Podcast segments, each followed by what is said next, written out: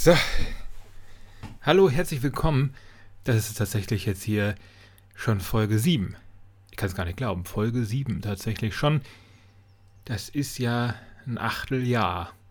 Äh, ja, so viel kluge Gedanken zum Beginn. Es ist der 20. Mai 2021. Ein kleiner Hauch von Frühling springt einem schon in die Nasenlöcher. Die Welt wird schöner. Deutschland hübscht sich auf. Der Frühling ist da. Wie soll man es sonst sagen? Ich will gar nicht übermäßig poetisch in die Folge starten. Ich äh, kann nur betonen, dass ich relativ früh dran bin. Wir haben es jetzt 19.21 Uhr. Nicht so wie beim letzten oder vorletzten Mal, dass man erst um 11 Uhr hier vorm Mikro sitzt und äh, dann versucht, äh, das ganze Ding aufzunehmen. Es war wirklich ein bisschen arg zu spät mit der Katterei und so. Dauert das unnötig lange. Aber egal, ich will jetzt auch nicht hier so tun, als ob das mehr Arbeit ist, als man so denkt. Ich bringe die schlechte Nachricht einfach direkt zu Anfang.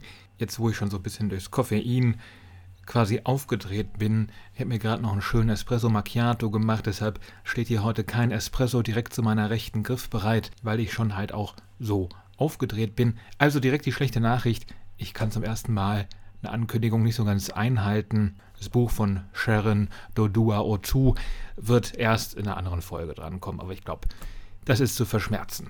Ja, also ich möchte schon hier mal Ausblicke geben und Sachen auch mal ein bisschen ankündigen. Aber es kann auch einfach mal vorkommen, äh, dass bestimmte Sachen dann doch nicht so passieren, wie man sie äh, vielleicht vorab angekündigt hat. Es ist also ein bisschen die große Wurstelfolge. Die Themen sind alle so ein bisschen von da und da zusammengeklaubt. Aber ich hoffe, es ist trotzdem eine runde halbe Stunde, die dabei jetzt rauskommt. Das wäre mein Hauptziel. Das äh, Buch von äh, Sharon Dodua O2 hatte ich heute auch schon im Buchhandel in der Hand. Es, es war schon in greifbarer Nähe. Ich habe mich dann allerdings im Buchhandel meines Vertrauens für zwei andere Bücher entschieden, und zwar für Sheda Bazias aktuellen Roman Drei Kameradinnen und von Matthias Enar Das Jahresbankett der Totengräber. Letzterer Titel, der Roman von Matthias Enar, das ist vielleicht der beste Romantitel des Jahres. Das geht doch wahnsinnig gut ins Ohr. Das könnte ja fast schon auch, ähm, ja, der Titel sein von irgendeinem ikonischen Punk-Album oder so. Das Jahresbankett der Totengräber. Was für ein herrlicher Titel. Ich freue mich wahnsinnig darauf, das dann auch lesen zu dürfen, das Buch. Aber ich halte mein Versprechen, äh, Dodua O2 ist nicht vom Tisch. Das kommt auf jeden Fall, wie bereits erwähnt. Morgen geht es auf jeden Fall erstmal nach äh, Berlin. Vielleicht bin ich auch deshalb ein bisschen aufgedreht, mal wieder in die Hauptstadt fahren.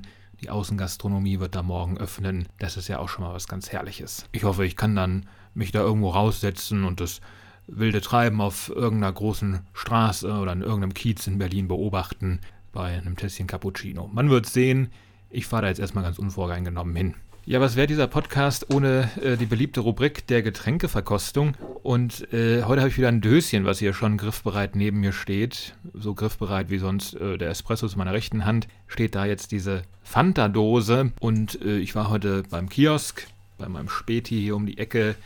Absoluter Ehrenkiosk, wirklich ein toller Laden. Und äh, da bin ich gestolpert über eine Fanta-Sorte Lemon and Elderflower also Zitronen- und Holunderblütengeschmack. Und eigentlich liebe ich ja Holunderblütensirup mit ein bisschen Sprudelwasser aufgegossen. Ist das so eine der besten Erfrischungen, die man sich so gönnen kann. Leider äh, kein flotter Werbetext hier auf der Dose, äh, nichts, was man hier vortragen kann. Nur sie ist so in einem komischen Blau gehalten, quasi so ein typisches Jungsblau. So, das ist so das Blau, was man auf einer Gender Reveal Party einblenden würde äh, um lautstark in die Welt hinaus zu schreien. It's a boy, ladies and gentlemen. Aber äh, darum soll es nicht gehen. Die Gestaltung ist mir eigentlich bei Getränken völlig wurscht. Es muss ja auch schmecken. Und äh, jetzt gibt es das schöne Knacken und Zischen. Ich versuche es nicht ganz so nah ans Mikro zu halten, weil dann immer der Pegel ganz stark ausschlägt. Das muss dann immer noch nachkorrigiert werden. Also hier jetzt das Öffnen. So. Ja, der, der Pegel ist trotzdem ausgeschlagen. Ich glaube, das lässt sich nicht ganz verhindern.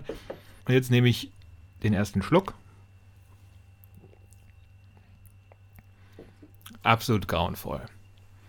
Ugh. Es schmeckt wie eine, wie eine leicht angegammelte Litschi, die man ausgepresst hat und mit Sprudelwasser zusammengegossen. es ist, glaube ich, auch hier wieder das Dilemma mit den Süßungsmitteln. Das kann man ja auf dem Softdrink-Markt gut beobachten. Paradebeispiel ist 7-Up. Ich fand 7-Up immer viel, viel leckerer als äh, die öde Sprite, die es von Coca-Cola gibt. Und jetzt hat der Pepsi-Konzern einfach die Rezeptur geändert von 7-Up. Da sind jetzt immer Süßungsmittel drin, damit es dann auch 10 Kilokalorien weniger hat pro 100 Milliliter. Und ich hasse diese Süßungsmittel.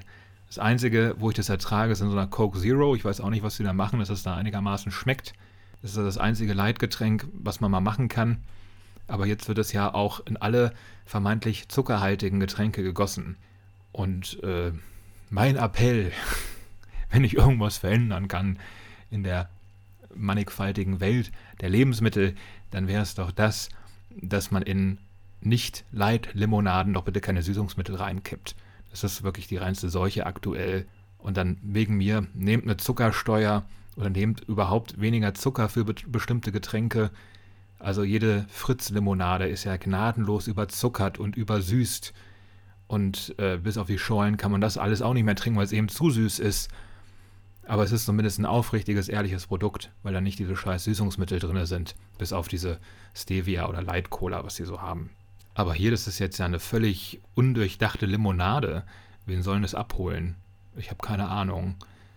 Aber es gibt ja immer wieder so Fanta-Sorten, die gibt es dann mal kurze Zeit auf dem Markt und dann verschwinden die wieder. Ich glaube jetzt auch nicht, dass sich das hier so halten wird. Ich nehme noch mal einen Schluck und auf auch einen zweiten Schluck schmeckt es nicht besser.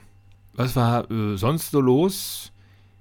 Ich habe mein Handy verkauft auf eBay Kleinanzeigen und jeder, der mal bei eBay Kleinanzeigen was inseriert oder reingesetzt hat, der hat auch irgendwann mal eine gute eBay Kleinanzeigen-Story zu erzählen oder irgendeinen völlig absurden, unnötig sexualisierten, oftmals bei Frauen ja unnötig sexualisierten Chatverlauf vorzuweisen. Ganz so schlimm war es bei mir jetzt zum Glück nicht, wäre auch bei einem alten Handy, was ich zu verticken hatte. Jetzt äh, wäre es ein bisschen schwierig geworden.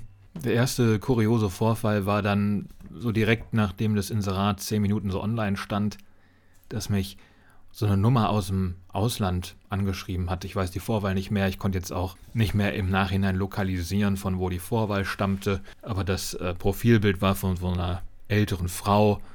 Die sah aus wie eine freundliche Oma, wie Joni Mitchell, in ein bisschen schlechter gealtert. Und die schrieb mich dann an und meinte, äh, sie würde dieses Handy gerne kaufen. Es sei ein Geschenk für ihren Sohn zum Geburtstag. Und da hätte ich eigentlich schon ein bisschen hellhörig werden sollen. Wer kauft denn seinem Sohn ein gebrauchtes Handy zum Geburtstag? Aber da muss man jetzt auch nicht in so einer klassistischen Art darüber urteilen. Es gibt garantiert auch Söhne, die sich über ein gebrauchtes Handy total freuen. Und man ist dann ja so gierig auf die paar Piepen, die man da verdienen kann auf eBay Kleinanzeigen und hinterfragt das erstmal nicht groß. Aber richtig hellhörig wurde ich dann, als es darum ging, dass ich für ihren in Deutschland lebenden Sohn dieses Handy noch in Geschenkpapier verpacken soll als Geschenkservice, hätte ich meinetwegen vielleicht noch gemacht. Aber natürlich auch noch äh, eine Amazon-Gutschein-Geschenkkarte im Wert von 50 Euro dazu kaufen. Das wäre noch meine Aufgabe gewesen als Bedingung für das Zustandekommen dieses Kaufvorgangs. Und da hatte ich dann wirklich endgültig keinen Bock mehr und ähm, habe dann einfach das Gespräch abgeblockt und natürlich auch vehement verneint, dass ich das mache.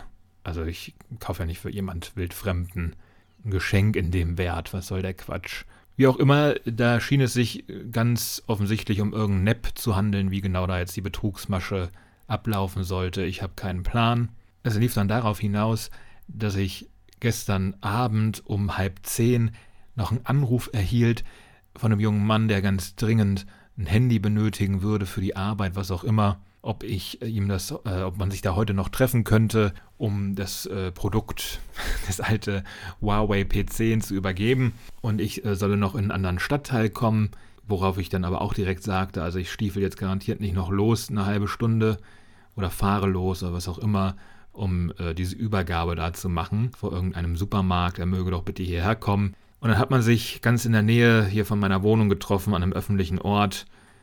Wenn auch ein bisschen abgelegen, mir war das nicht zu 100% geheuer, aber ja, also es war immer noch öffentlich genug und jetzt nicht irgendwo mitten im Wald, wo wirklich überhaupt nichts mehr nachzuverfolgen gewesen wäre für irgendwelche Leute, die da drumherum stehen oder so. Das soll jetzt hier auch nicht der große Verbraucher-Podcast werden. Ich merke selber schon ein bisschen, wie mir bei der Geschichte eine Gesichtshälfte ein bisschen einschläft. Die Hauptsache ist am Ende, man hat die Kohle irgendwie bekommen und man ist das alte Ding los und alle Beteiligten sind glücklich damit. Ansonsten ich war, war ich nicht nur damit beschäftigt, mein Handy zu verkaufen im großen Stil als Gebrauchtwaren, Fachmann und Fachhändler. Ich war auch die letzten zwei Tage, so Dienstag auf Mittwoch, unterwegs im schönen Harz, habe ich den äh, Brocken erklommen. Es hat wirklich wahnsinnigen Spaß gemacht. War auch mal wieder eine kleine sportliche Herausforderung, der man sich ruhig mal stellen kann. Man muss jetzt auch nicht super fit sein, um es da hochzuschaffen,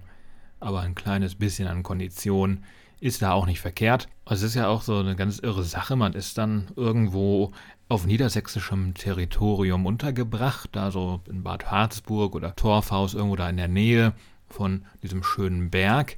Und der Berg an sich liegt dann wieder in einem anderen Bundesland, in Sachsen-Anhalt. Es ist quasi also ein Privileg nach der deutschen Wende, dass man da hochkraxeln kann. Das ging vorher nicht. Man konnte diesen schönen Ausflug nicht in Angriff nehmen. Es war natürlich auch alles umstanden mit Grenzposten und wer da einfach mal so hoch wollte von deutscher Seite aus, hatte mit Konsequenzen zu rechnen. Das kann man sich ruhig mal gedanklich so vor Augen führen, wenn man dann vor Ort ist und äh, hat dann ja direkt so ein kleines Stück Geschichte vor Augen. Jetzt klinge ich schon wie so ein Lehrer, der so eine Fantasiereise machen möchte mit seinen Schülerinnen und Schülern. Aber ich glaube, man kommt da gar nicht umhin, das mal so kurz zu diskutieren, wenn man äh, diese, diese kleine Ausflugsreise auf sich nimmt. Es ist auf jeden Fall sehr zu empfehlen, da einfach mal hinzufahren und sich das alles anzugucken. Aktuell war jetzt die Gastronomie noch nicht so ganz auf, aber es, äh, man hat trotzdem viele andere wandernde Menschen auf seinem Weg getroffen, hinauf auf die Spitze des Berges. Äh, haken wir noch schnell zwei Personalien ab, zwei, die es quasi schon an die Spitze geschafft haben vor sehr vielen Jahren, vor fast 50 Jahren. Ähm, auch wieder eine mega Überleitung, aber ich musste sie mir, glaube ich, so bauen. Das hat sich äh, stark angeboten. Äh, die eine Person ist Cher. Cher wird heute 75. Und nein, ich mache jetzt nicht diesen ganz schlechten Gag, der auf ihre vielen, vielen Schönheitsoperationen verweist. Und ich möchte äh, in Sachen Cher jetzt auch gar nicht so eine große, lange Eloge halten. Es ist eher eine Art Respektsbekundung. Ich finde die Musik von zweifelhafter Qualität. Es ist typische Guilty Pleasure Musik für viele. Ich kann da jetzt auch gar nichts dazu sagen, inwiefern sie als äh, Songwriterin bei manchen ihrer Hits äh, mit einbezogen war, ob immer andere für sie äh, die Songs geschrieben haben. Ähm, da möchte ich mir auch einfach kein Urteil erlauben. Das Beste, was sie in den letzten paar Jahren gemacht hat, war eigentlich ihr Auftritt in Mamma Mia 2.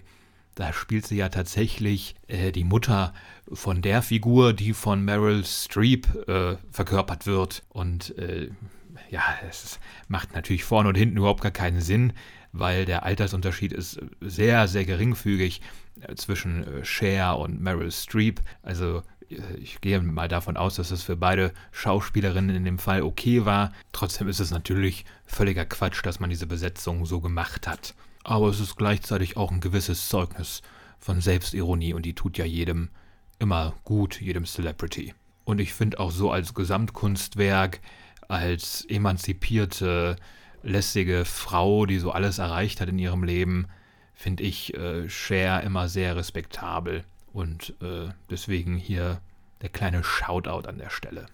Das ist natürlich eigentlich eine Floskel aus äh, gemischtes Hack. Ähm, und äh, wahrscheinlich übernimmt man manchmal auch so ganz unbewusst bestimmte sprachliche Mittel aus den Podcasts, die man so den ganzen Tag hört. Und nun gibt es ja exklusiv auf Spotify eine Art Switch Reloaded, wo bekannte Podcasts einfach imitiert werden. Also wer es noch nicht gehört hat, da ist eine äh, KI, so ein bisschen wie eine Alexa. Der wird von einer weiblichen Stimme immer wieder gesagt, äh, bitte spiel jetzt diesen und jenen Podcast und dann greift diese KI, ähm, die glaube ich Susi heißt, auf den entsprechenden Podcast zu und dann werden daraus so Ausschnitte gespielt, die eine Art humorvolle Imitation dieses Podcasts sein sollen. Von sehr unterschiedlicher Qualität sind diese Imitationen, muss dann aber auch zugeben, dass ich gar nicht jeden von den imitierten Podcasts auch schon mal gehört habe. So Herringedeck habe ich, glaube ich, noch nie gehört in meinem Leben, wird da aber auch sehr ausgiebig imitiert. Aber sonst war da natürlich sehr viel dabei, was man zumindest schon mal einmal gehört hat oder vielleicht sogar regelmäßig hört. Und das Problem mit solchen Imitationsformaten ist ja immer, man kennt das so von Switch Reloaded, dass das so ein äh, One-Trick-Pony-Effekt hat. Es ist so ein einziger Gag, der sehr stark ausgereizt wird. Es gab ja nun ein absolut grauenvolles äh, Remake oder Reboot von Switch Reloaded, was jetzt auf einmal Binge Reloaded heißt. Auf Amazon Prime läuft das. Und dort ist dieser One-Trick-Pony-Effekt noch viel stärker nach außen gekehrt, weil es gibt zum Beispiel eine Imitation der Heute-Show, wo Olli Welke oder der Mann, der da Olli Welke imitiert, ich weiß jetzt nicht, wer das ist, die ganze Staffel hindurch nur Wortspiele macht mit Jens Spahn. Wir machen Urlaub in Spanien und so weiter und so fort. Alles, was sich so anbietet. Und dann vereinigen sich da quasi so zwei einmalige Gags, die einfach bis zum Ende komplett durchgenudelt werden. Einmal halt diese Imitation, okay, man sieht, jemand kann Oliver Welke gut imitieren, Wahnsinn, ist irgendwie cool, kann man sich mal angucken. Und dann äh, gibt es auch noch nur einen einzigen Gag, der ja die ganze Zeit so vor sich hingetragen wird. Es ist wahnsinnig ermüdend. Und so einen ähnlichen Effekt merke ich dann auch bei so einem Podcast-Parodieformat. Das ist so zum einmal hören, vielleicht auch über vier, fünf, sechs Folgen ganz witzig. Dann hat es sich aber auch schon sehr schnell abgenutzt. Aber ich vermute jetzt auch nicht, dass äh, Spotify äh, diesen exklusiven Podcast, den kann man nur bei Spotify hören, hm, jetzt auf wahnsinnig viele Folgen anlegen möchte, dass wir dann irgendwie 120 Folgen dieser Imitation uns anhören müssen oder so. Podcast, der Podcast heißt dieses Projekt übrigens. Ich habe das, glaube ich, jetzt nicht einmal komplett beim Titel genannt. Also abschließend noch der Hinweis, Podcast, der Podcast. Gibt es nur bei Spotify. Jetzt bin ich aber auch ein bisschen fies abgeschweift, ähm, weil ich wollte ja eigentlich noch eine zweite Personalie abhaken. Es geht natürlich um Udo Lindenberg. Um wen denn sonst? Ja, ist natürlich ein riesiges Jubiläum an sich. Wäre jetzt gerade nicht Corona am Start, hätte es garantiert auch eine gigantische Fernsehgala dazu gegeben, wie live aus dem Hotel Atlantik. Udo kommt da nur die Hoteltreppen runtergeschlurft und spielt das 95. Unplugged-Konzert in seiner Karriere.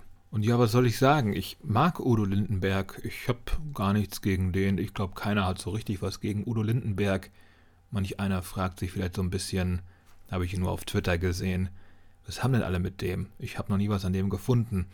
Aber dass jetzt jemand so richtig sich da die, die Hasskappe aufsetzt, wenn es um Udo Lindenberg geht, das ist mir so noch nicht aufgefallen. Ich erzähle jetzt auch nichts Neues, wenn ich betone, dass äh, diese Sprache von Udo Lindenberg wahnsinnig direkt ist, nahezu ungewohnt direkt für deutsche Texter, für deutsche Rock- und Popmusik. Bis heute kennt man das eigentlich nicht so.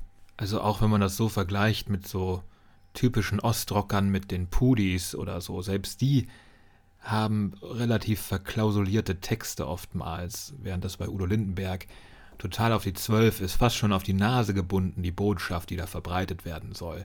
Und gleichzeitig durch den Reichtum an Wortspielereien und Wortneuerfindungen ist das selten so richtig drüber oder kitschig, was äh, Lindenberg da so macht. Gleichzeitig weiß man auch, dass Grönemeyer und äh, Westernhagen so wahrscheinlich nie singen würden. Nicht mal, wenn sie jetzt ganz alt sind und vom Pfad der Tugend abkommen, wie so mancher Künstler im Spätwerk. Also diese Songs von Udo Lindenberg, die sehr bekannt sind, die haben keine, keine Layer, wie man das heutzutage so sagen würde, in so einer, in so einer Twitter-Lingo. Ja? Also es gibt ja immer so, so Layer von Ironie und Ironie, die gibt es bei Lindenberg nicht. Mein einziges Problem, was ich mit Udo Lindenberg am Ende des Tages so habe, ist die Tatsache, dass ich äh, hier in einer Wohnung wohne, direkt über meinem Hausmeister.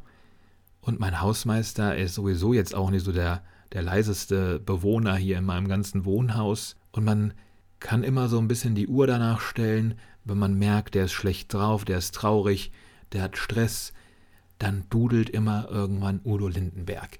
Ich bin hier schon mal schreiend vor Entnervtheit, um, morgens um halb fünf, an einem Sonntagmorgen aufgewacht, weil ich mach mein Ding von Udo Lindenberg einfach so ertönte, mitten aus dem Nichts heraus. Und wie das so ist, sobald man merkt, dass bestimmte Musik von idiotischem Verhalten gekapert wurde, dann hat man auf einmal irgendwie auch ein negatives Verhältnis dazu. Hinzu kommt dann auch noch, dass ich Udo Lindenberg eigentlich als Live-Künstler am allerbesten finde. Die beiden Alben, die ich immer von ihm besessen und auch gern gehört habe, waren einmal dieses MTV Unplugged Album, was mir ein bisschen zu viele Stargäste hat, aber geschenkt.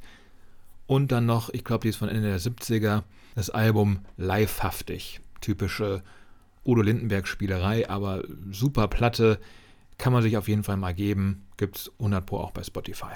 Wir bleiben jetzt einfach mal bei der Musik, weil am vergangenen Samstag lief ja der Free ESC auf Pro7, der kleine Stefan Raabsche Gegenentwurf zum normalen ESC, der jetzt am kommenden Samstag stattfinden wird in Rotterdam. Und das war auf Pro7 eigentlich auch wieder eine ganz nette Sause, die da veranstaltet wurde. Komischerweise in der Lanxess Arena vor 17.000 leeren Stühlen. Ich vermute einfach mal hier wild in den Raum hinein, dass diese Arena schon vor vor einem Jahr gebucht wurde und das lässt sich jetzt ja nicht einfach so stornieren wie eine Amazon-Bestellung so zwei, drei Stunden vor Auslieferung. Und deshalb, ja, hat man das dann so hingenommen, dass man diese Arena nun angemietet hat, ohne da Tickets abverkaufen zu können. Ich finde diesen Free ESC konzeptionell deshalb eigentlich ziemlich gut, weil das ein ironischer Gegenentwurf ist zum regulären ESC. Und der Eurovision Song Contest, der nimmt sich ja trotz aller Buntheit und Schrillheit oftmals auch ein Stückchen zu ernst. Es hat ja mittlerweile inszenatorische Ausmaße angenommen. Also da werden gefühlt zwei Dutzend Super Bowl Halftime Shows äh, an Pyro aufgefahren und Tänzerinnen und Tänzern. Ist ja auch logisch, klar. Da kommen irgendwie zwei Dutzend Acts an einem Abend zusammen und die müssen natürlich irgendwie auch auf der Bühne entsprechend repräsentieren. So beim Free ESC ist es alles trotz Lanxess Arena, die man angemietet hat, ein bisschen kuscheliger und kleiner. Jeder Künstler repräsentiert auf irgendeine Art und Weise ein Land, gibt dann einen kurzen Gaga-Einspieler mit alten TV-Total-Nippeln, die man da nochmal rausgekramt hat. Und dann singt da irgendein Act, meistens aus dem deutschen Sprachraum oder jemand aus dem Ausland, der vor einigen Jahren seinen größten Hit hatte für Belgien, war das Milo. Äh, man erinnert sich da vielleicht noch an IO Technology und noch irgendeinen zweiten Hit, den er hatte, oder Amy McDonald. Also, also auch nicht mehr so Namen, die jetzt noch so präsent sind, aber das Echo der großen Hits, das halt einem noch im Hinterkopf hinterher. Insgesamt wirklich eine schöne Veranstaltung, kann ich nur nochmal betonen. Helge Schneider ist dann für Deutschland angetreten, allerdings verkleidet als Udo Lindenberg. Das war, glaube ich, auch ein bisschen zu meta für manche ProSieben-Zuschauer. Da hat es ja nicht unbedingt jetzt Applaus gegeben auf Twitter und von anderswo. Ich fand es ganz herrlich. Ich weiß nicht, was die Leute da hatten. Und nun sitze ich hier zwei Tage vom richtigen ESC in dem Wissen, dass mein Podcast erst dann erscheint, wenn diese ganze Veranstaltung schon abgehakt ist. Deshalb äh, werde ich mich einfach damit begnügen, hier meinen liebsten Song aus diesem ESC-Jahrgang zu nennen und den, den ich wirklich am schrecklichsten finde. Es war auch wieder so, ja, zehn Nummern dabei, die wirklich schlimm sind, wo die Folkloremasche ein bisschen zu weit getrieben wurde. Aber trotzdem lässt sich insgesamt sagen, dass dieser Wettbewerb sich auf eine gute Art professionalisiert. Und ich würde es definitiv begrüßen, wenn sich das hin zu einem globalisierten Musikwettbewerb öffnen würde. Das fände ich total klasse. Der Song, den ich am schrecklichsten finde, kommt dieses Jahr aus der Ukraine von einer Band, die äh, Goa heißt. Also es ist ein Go-A, vielleicht heißt das auch Go-A oder Go, Go äh, keine Ahnung. Der Song heißt äh, Schum, also S-H-U-M, vielleicht auch Scham. Auch das weiß ich wieder nicht. Ich äh, muss ja leider mit, mit Ahnungslosigkeit punkten. Aber es ist auch wirklich eine, eine furchtbare Nummer, über die ich gar nicht mehr wissen möchte. Im Video zu diesem Song sehen wir eine Sängerin, die hat so die Ausstrahlung wie, wie Trinity aus, aus Matrix und die befindet sich in einem Wald und neben ihr spielt jemand Flöte und dann wird da so ein, so ein Rave improvisiert. Man kennt das von so illegalen Partys in irgendwelchen Waldstücken, wo dann eine Anlage hingeschleppt wird und dann tanzen da so ein paar Dullis vor sich hin, bis der Morgen graut. Also im Idealfall läuft es so, wenn die Polizei davon nichts mitbekommt. Und so ist dann auch dieses Musikvideo und man hört diese, diese sehr penetrante Flöte die ganze Zeit im Hintergrund spielen und manche haben bei YouTube da schon drunter kommentiert, das könnte der äh, Post-Covid-19 Anthem werden, weil die Welt braucht dann dringend einen solchen Rave. Ja, dann aber doch bitte irgendwie einen schöneren Rave. Ähm, zumal dieses Video ja auch so in einem verschneiten Waldstück stattfindet, nicht in einem schönen, sommerlichen, sonnendurchfluteten Buchenhain oder so. Mein Lieblingslied dagegen ist von Dardi Freyr. Ich hoffe, das ist richtig ausgesprochen. Mein Isländisch ist nicht so gut. Ergo der Beitrag aus Island schöne Nummer, witzig, geht irgendwie gut ins Ohr, macht Spaß, sich das anzugucken. Ist bewusst überladen. Es gibt da äh, Kitar-Spieler, also ein Keyboard, was sich so um den Hals gehangen wird. Dann wird da so ein wildes Solo drauf performt, inklusive Pyro-Effekt am Ende, ein Streicherquartett, ein Kinderchor. Ist alles zu viel, aber auf eine gute Art. Das ist so eine Musik, die hat die Energie, verschiedenste Menschen zusammenzubringen und zum Tanzen zu bringen. Finde ich wahnsinnig imposant, macht tierisch Bock. Ist mit Abstand meine Lieblingsnummer dieses Jahr in dem Wettbewerb. Äh, Dari Freier äh, hätte auch letztes Jahr eigentlich teilnehmen sollen. Der ESC ist ja bekanntermaßen ausgefallen 2020.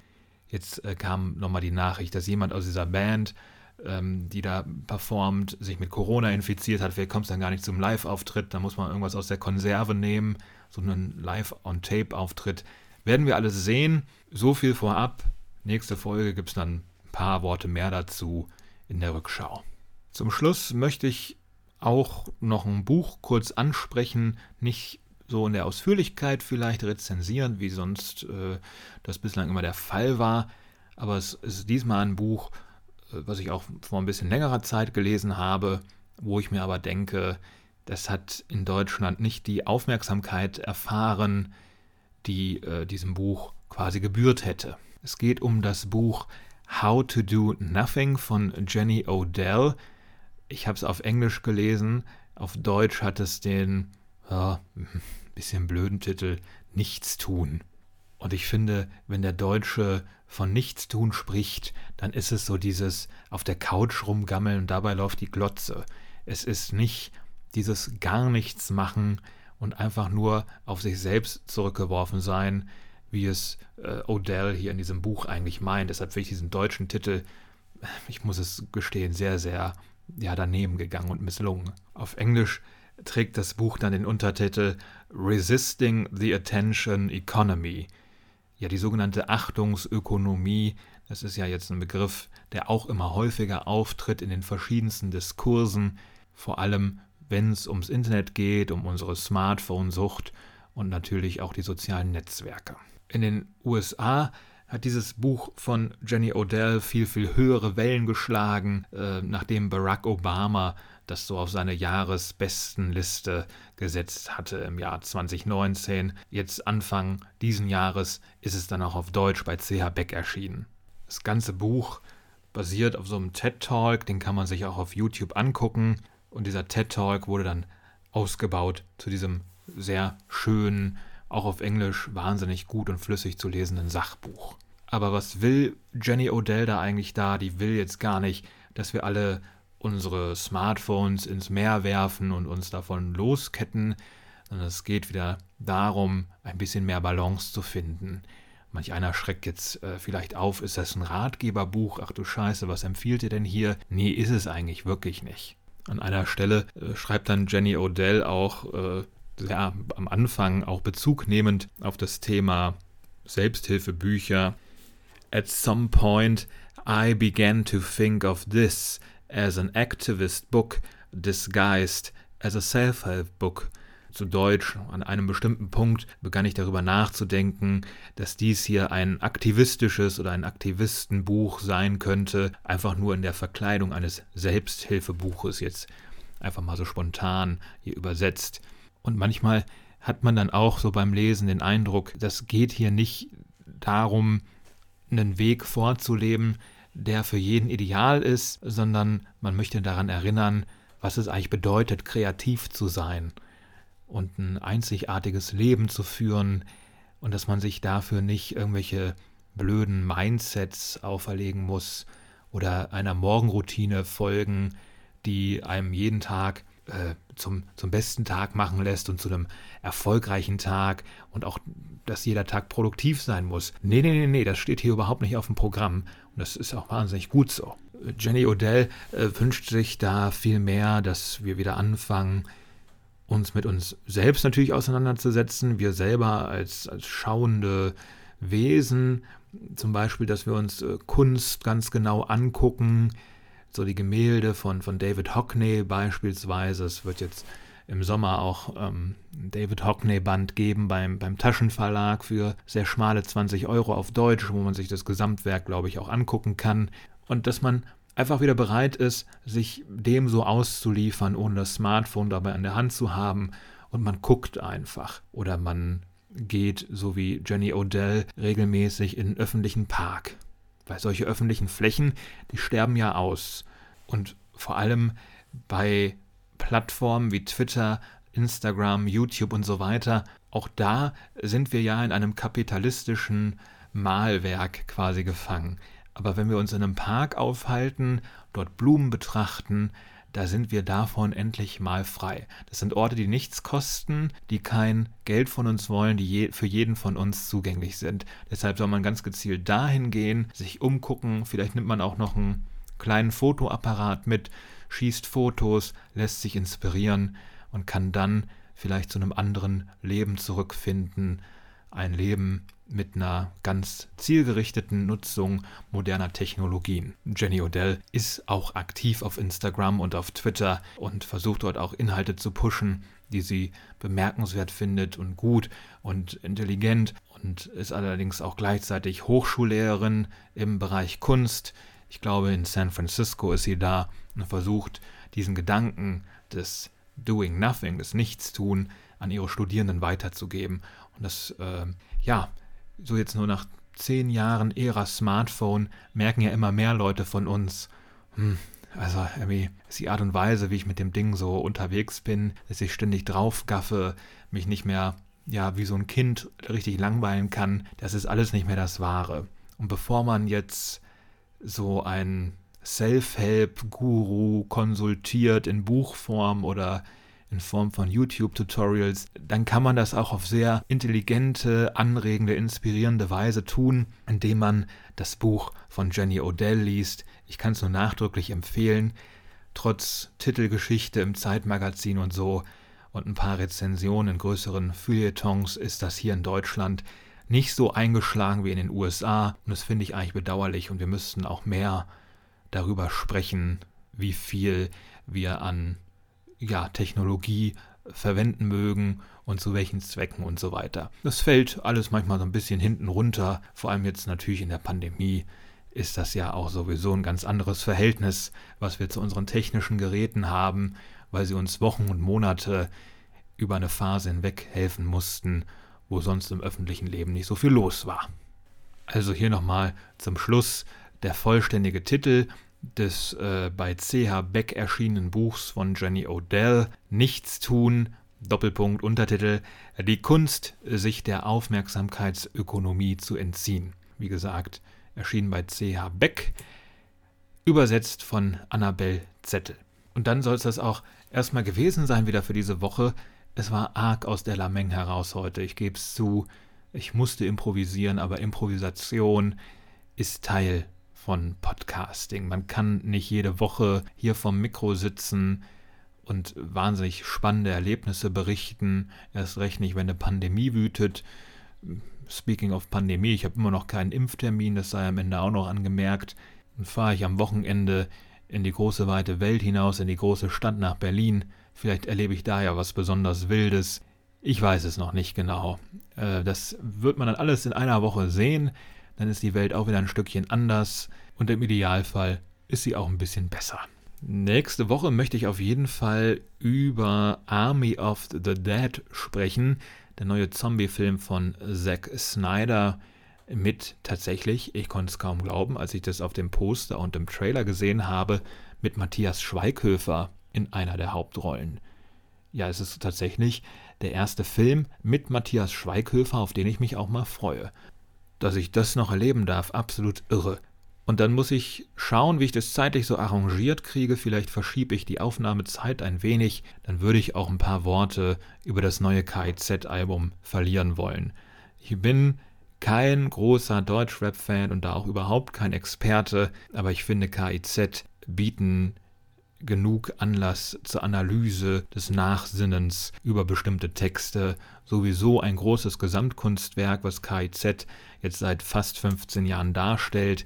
Da kann man ruhig mal drüber sprechen und nach einem großen Interview im Zeitfeuilleton kann man das auch hier in so einem ja, mehr oder weniger Kulturpodcast auch nochmal aufgreifen. Einen Buchtipp wird es 100 Pro auch wieder geben. Ich habe immer so Phasen als Leser, jeder Leser kennt das, wo man ein Buch nach dem anderen wegschlürft, da läuft es wie am Schnürchen, man, man hat Zeit, äh, man ist von der Muße, also von der Muße, nicht von der Muse geküsst und ähm, hat sehr viel Durchhaltevermögen und schafft es auch mal, sich länger als eine halbe Stunde vernünftig auf so einen Text zu konzentrieren. Und dann liest man halt in der Woche zwei, drei Bücher und irgendwas ist dabei, was man auch guten Gewissens empfehlen oder worüber man berichten kann. Und manchmal gibt es auch so ja, eine saure Gurkenzeit. Gibt es in jedem Themengebiet. Es ist nicht jedes Themengebiet immer so zu jeder Zeit absolut hochinteressant. Es gibt Pausen, es gibt dann auch wieder Zeiten, wo Preise verliehen werden und so weiter. Naja, wem erzähle ich das? Nicht so wichtig. Ähm, ich möchte mich jetzt hier auch nach hinten raus nicht komplett verfranzen. Ich freue mich auf die nächste Folge und sage bis dahin alles Liebe, alles Gute, bleibt gesund und danke gute Nacht.